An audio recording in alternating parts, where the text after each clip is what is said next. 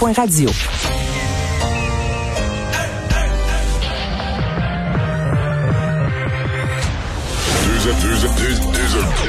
Deux, animateurs cohérents, deux visions différentes. Une seule émission, pas comme les autres. Mario Dumont et Vincent Dessureau. Cube, Radio. Bonjour tout le monde, bienvenue à l'émission 15h29. On passe euh, les deux prochaines heures euh, avec vous, euh, vos résumés. cette journée d'actualité, bonne fin d'après-midi. Bonjour Vincent. Salut Mario. Et on va voir notamment, notamment des points de presse de Monsieur Trudeau et Legault. Oui. Mais dans les deux cas, pas tellement des annonces, plus des des, des, annonces, des impressions, puis des vous allez voir. Oui, un striptease de, de, de mesures peut-être, parce que euh, en fait, il y a des tensions. Faut dire, on attend des mesures donc euh, de déconfinement dans certaines régions. Euh, ça, Monsieur Legault en a parlé, étant donné les bons résultats euh, dans certaines régions, sans donner de détails. Toutefois, évidemment, le dossier qui pousse monsieur fait la pression face à M. Trudeau pour euh, sévir, fermer à la frontière, être plus sévère à la frontière pour les voyageurs qui arrivent. Euh, M. Legault aujourd'hui était à montrer de l'impatience face à M. Trudeau. Mais on, je pense que tout le monde, on a présenté ce matin à Célène la conférence de presse de Justin Trudeau en annonçant qu'on pensait qu'on allait avoir une annonce sur les mesures. il a parlé de ça d'entrée de jeu, premier sujet qu'il a abordé, mais pour dire qu'il n'y avait pas de décision de prise. Et de pas y aller, de pas non, y aller. il recommande euh, de pas faire Mais ça, il l'a dit quelquefois. La recommandation de pas faire de voyage, il l'a dit quelquefois. Mais on a l'impression un peu de revivre exactement ce qu'on a vécu en mars dernier, où cette pression, et on dit pourquoi, c'est quoi le problème? Pourquoi c'est si compliqué d'intervenir à la frontière? On devrait avoir des réponses dans les prochains jours. Et tout de suite, on va rejoindre Paul Larocque et l'équipe de 100% Nouvelles. 15h30, c'est le moment de joindre Mario en direct dans son studio de Cube Radio. Salut Mario. Bonjour. Salutations, comme à chaque jour, à, tes auditeurs. Mario, es-tu surpris? Mario, es-tu surpris qu'il n'y ait pas de, de fumée blanche? Euh, faire l'analogie qu'il n'y ait pas de décision encore du côté euh, euh, d'Ottawa? Ça fait combien de temps qu'on parle de ça, du contrôle des, des voyages et des voyageurs, malgré un conseil des ministres spécial hier? Pas d'annonce aujourd'hui. Ouais, euh, oui, je suis surpris. Euh, sincèrement, euh, ce matin, d'ailleurs, les gens qui étaient en onde avec nous là à 11h, 11h10, quand j'étais avec Emmanuel Latraverse, on voyait le train était prêt, on attendait Monsieur Trudeau. Puis à cette heure-là, on prévoyait, on annonçait un peu au public qu'on aurait sans doute une décision sur la question. C'était vraiment l'impression qui nous avait été laissée par le point de presse de vendredi passé, par le fait que lundi, on avait fixé un conseil des ministres, que c'était à l'ordre du jour. Et franchement, Paul, je dois dire que le fait qu'il n'y ait pas entente au conseil des ministres, comme excuse pour dire qu'on n'a pas encore une solution, ça, ça me laisse un peu perplexe. Là. Il y a un point où euh, il faut agir, le temps compte. Là, il y a comme un, on attend le tic-tac de l'horloge, le temps compte. Et dans ce genre de circonstances-là, faute d'avoir un consensus au Conseil des ministres, il y a un point où il faut que le premier ministre tranche, on prend une décision et on, on avance avec. Là. Mais, écoute Mario, c'est ça, je veux t'entendre là-dessus. Euh, on n'arrive pas à un point où la question de fond, c'est une question de leadership. Là qui mène ce gouvernement-là. On, euh, on reproche à l'interne souvent au cabinet du premier ministre à Ottawa de tout contrôler euh, les ministères, mais quand vient le temps de prendre une décision qui à la fois est, est, euh, est simple et compliquée, je comprends dans son application, mais la décision est simple et où il n'y a pas entente, et que le premier ministre laisse aller là, ses, ses, ministres. Depuis quand que le patron a besoin de l'unanimité de ses ministres avant de, avant de trancher? Toi, penses-tu que Stephen Harper, que Jean Chrétien, que, que Lucien Bouchard, que, que, que Jean Charest aurait agi comme ça? Parce que t'en as nommé quelques-uns. Euh, je pense que Lucien Bouchard, Lucien Bouchard, pour n'en nommer qu'un, il n'avait pas, besoin, il avait pas besoin de l'unanimité des ministres pour prendre une décision puis trancher une question. Bon, euh, c'est aussi que cette question-là des frontières, elle semble pour M. Trudeau être vraiment, vraiment vraiment, une question difficile. Et si on se reporte au printemps passé, souviens-toi, quand la décision avait été prise sur les voyages puis la frontière, c'était une rencontre, c'était un dimanche soir, je pense que oui, mais on me souvient d'avoir euh, Mélanie Joly qui était entrée très impatiente à la rencontre en disant la soir on dit prendre des décisions.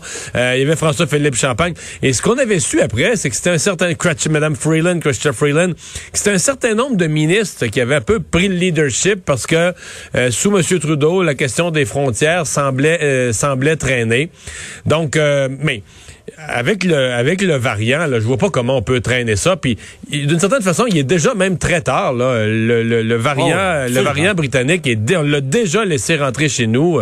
Donc euh, c'est. Mais là ce matin, disons que euh, on avait tellement préparé l'opinion publique en disant, regardez, ça a été long, c'est peut-être déjà tard, mais on doit prendre une décision.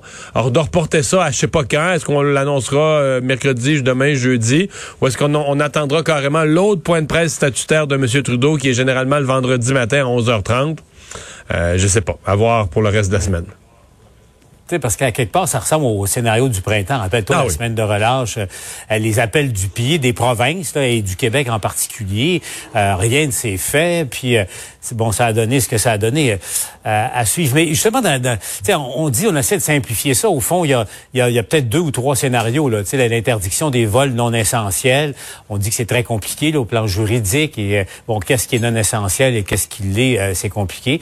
La quarantaine euh, obligée de, de- euh, dans les hôtels. Puis il y a ce scénario-là là, qui dit bon, peut-être que bon, si euh, ça prend un test là, trois jours avant de- d'arriver au Canada, test rapide en, en débarquant euh, euh, à l'aéroport. Si tu es négatif, tu retournes chez vous, mais tu es davantage contrôlé. Si tu es positif, là, tu t'en vas à l'hôtel euh, à tes frais. Là, c'est peut-être le scénario qui, euh, qui se précise. Mais Mario, euh, autant Québec critique beaucoup le fédéral là, là-dessus. euh, ça a été vrai au printemps, c'est c'est vrai en ce moment. Mais j'écoutais le point de presse euh, aujourd'hui. On sait que la SQ a le droit maintenant, mais, euh, je pensais pas qu'il l'avait pas, mais a le droit maintenant d'aller cogner à la porte des voyageurs qui, qui sont rentrés parce que l'identité des voyageurs est transmise par les autorités fédérales à, la SQ.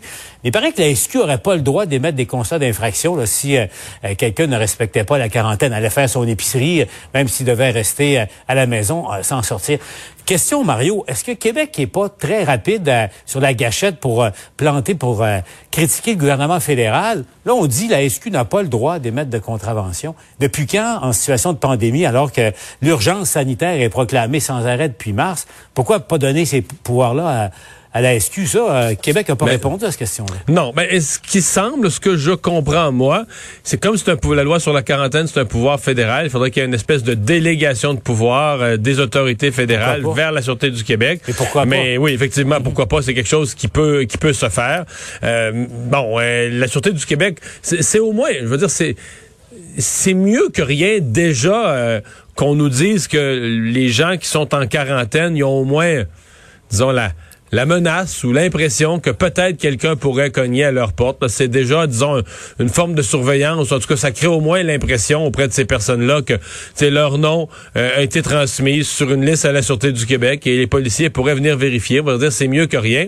Mais c'est quand même étonnant, après tout ce qu'on a dit sur l'importance de la quarantaine depuis le mois de mars 2020, là, ça fait dix mois, un peu plus, euh, qu'on en soit encore comme à des balbutiements de gest- gestion de quarantaine. Pour moi, pour Québec et encore plus pour Ottawa, c'est, ça devient moins acceptable d'être dans des, des premiers balbutiements quand, euh, tu, quand un dossier traîne depuis euh, aussi longtemps. Oui, parce que euh, Mario, on en parlait dans le temps des fêtes. là. Il n'y a toujours rien de réglé euh, euh, en ce moment. Bon, euh, on a parfaitement compris que le gouvernement se laisse encore euh, une semaine avant de décider là, ce qui sera déconfiné. Et Mario, on comprend totalement que ça va être déconfiné à géométrie variable, que, que Montréal, là, là où ça va mal, ben, les mesures essentiellement vont rester en place et on va ouvrir ailleurs. La grande question, c'est est-ce qu'on va permettre la réouverture de certains commerces? Est-ce qu'on va maintenir en tout ou en partie géographiquement à, à le, le- le couvre-feu à 20 heures le soir? Ça, c'est la grande question. Mario, euh, euh, le ministre Dubé euh, très réfractaire à l'idée, si on ouvre les restaurants, en- encore une fois en région, de, de faire des barrages policiers pour euh, empêcher ce qu'on a vu au printemps, justement, et, et au début, de, autour de l'été, que les gens de la ville aient contaminé, au fond, là où tu peux circuler. Euh, Québec est très hésitant à reprendre cette mesure-là, qui est pourtant euh, efficace, non? Ouais, en même temps, dans les régions, euh, ce matin, euh, je recevais à l'émission là, Joël Arsenault, le député péquiste des îles, et autant il y a unanimi- il y a unanimité là, sur toutes les questions dans l'est du Québec, sur le fait qu'on veut, on veut voir se lever là, toutes les restrictions, euh, devenir une zone orange, peut-être même jaune, probablement même jaune, compte tenu du très faible nombre de cas. C'est quasiment zéro là-bas. Donc, mais et il me dit lui-même, entre les élus municipaux, entre les élus de toutes sortes, euh, le sujet le plus litigieux sérieux ces, euh, ces, barrages. Moi, personnellement, euh, en ce qui me concerne, c'est plein de bon sens, d'autant plus que la Côte-Nord, le Bas-Saint-Laurent, ce sont des régions quand même, c'est assez linéaire. Là, tu coupes sur la Côte-Nord, tu mm. coupes la route 138, euh, sur la rive sud, là, t'en as deux. Là, faut que tu bugs la 20, la 20 et la 132. Mais tu sais, tu peux facilement contrôler la circulation, l'entrée des, des gens dans la région. Alors, moi, il me semble que c'est assez favorable de le faire. mon autre commentaire mm. sur l'ensemble de la question des régions, je pense qu'il des régions pour lesquelles c'est déjà acquis. Euh, que, à moins qu'il se passe quelque chose, le nombre de cas est tellement bas ou tellement proche de zéro on devrait avoir des bonnes nouvelles lundi prochain là, euh, en vue du 8 février. Mais il y a quelques autres régions où si je peux m'adresser aux gens de Chaudière-Appalaches, aux gens de la même de la région de Québec, de la Mauricie, de l'Estrie, euh, au cours de la prochaine semaine, là, portez, portez trois masques s'il faut, restez chacun chez vous. À mon avis, il y a des régions où il y a une certaine je pense que Montréal, Laval, Rive-Sud, je vois pas. Là. Tu faudrait, ça, ça prendrait un miracle de changement de tendance, je vois pas. Mais à mon avis, il y a des régions qui sont... Tu sais, les nombres de cas ont baissé. On est à 30-40 cas, mais à mon avis, si on baissait ça juste à 15-20 dans ces régions-là, euh, on, on, pourrait rêver. Peut-être pas Québec, parce que c'est vraiment une plus grande ville. Mais en tout cas, des, les gens de certaines régions là, qui sont... Euh, où on n'est pas proche du zéro, mais on est beaucoup moins haut que ce qu'on a été il y a quelques semaines. Euh, maximiser les efforts pour essayer d'impressionner M. Legault d'ici lundi prochain. Vous pourriez avoir une bonne surprise là-bas. Alors, c'est la, carotte, hein? le bâton et la carotte, hein, en quelque part.